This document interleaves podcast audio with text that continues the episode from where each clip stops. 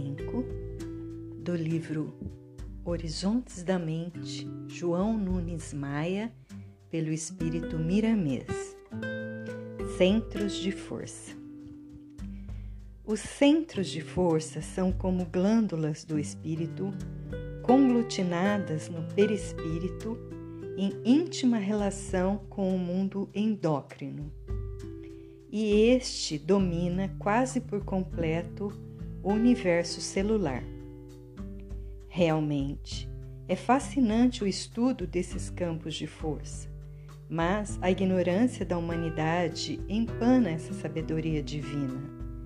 O estudante interessado nesses conhecimentos deve buscar em todas as fontes algo que possa fornecer-lhe o que ele desconhece.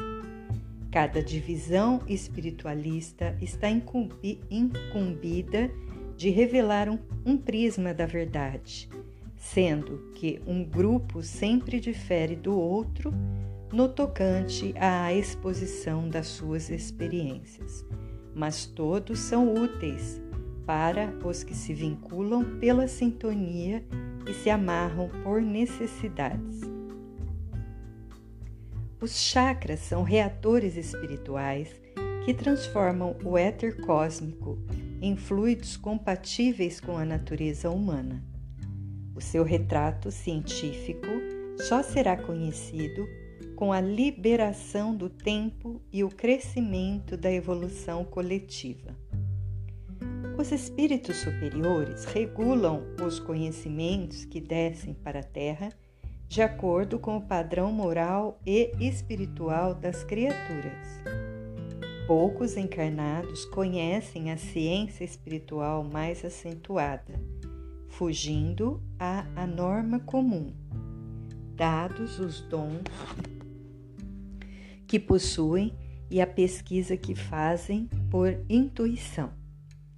Quando deparam com a revelação que desce na época aprazada, sentem que, para si, não é novidade. Todavia, por intermédio dela, encontra elementos para avançar mais além do ponto em que se encontravam.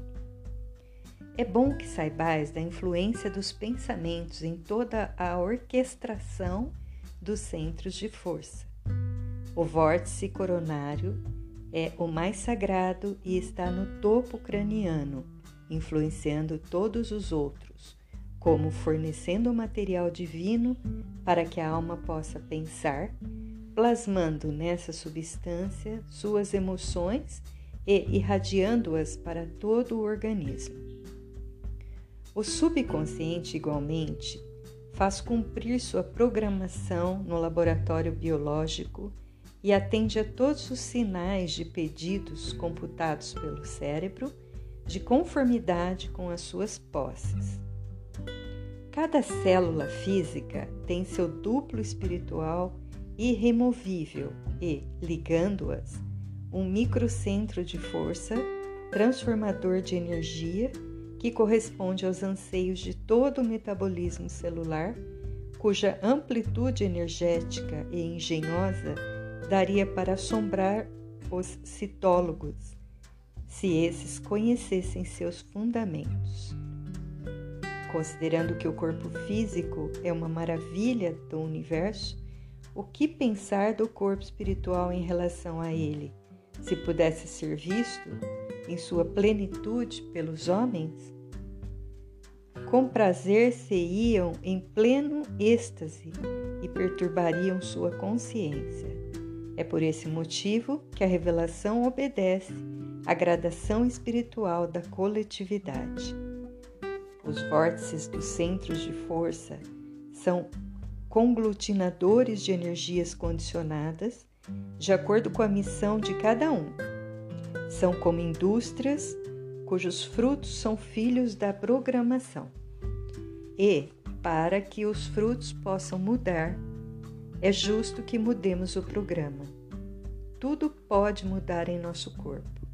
Ele obedece à mente de modo espetacular. Quando mais evoluído o espírito, mais o mundo físico é seu vassalo. Ordena os pensamentos, harmoniza as ideias, lima a área mental, fecunda as emoções com o amor, com o perdão, com a caridade, com a alegria, com a prudência, com a fraternidade, com a tolerância, com o trabalho, que verás uma reconstrução mais rápida do que pensas, porque os pensamentos remodelarão toda a estrutura psíquica, espiritual e certamente orgânica, e a vida começará a esplender como um sol, fazendo desaparecer as brumas da consciência. Cuida bem da palavra, pois essa música que entoas pelos lábios é formada de riquezas da vida que passaram por forjas inumeráveis do todo, aprimorando-se aqui e ali para dar condições de permutar experiências e dignificar os ideais. Eis a responsabilidade. O Verbo sai revelando o que se passa no mundo íntimo de quem o pronuncia. Conhecer é muito bom. Além disso, a consciência nos acusará com mais intensidade se fecharmos os olhos diante da luz. Cuida bem da palavra, pois essa música que entoas pelos lábios todos os dias é formada de riquezas da vida.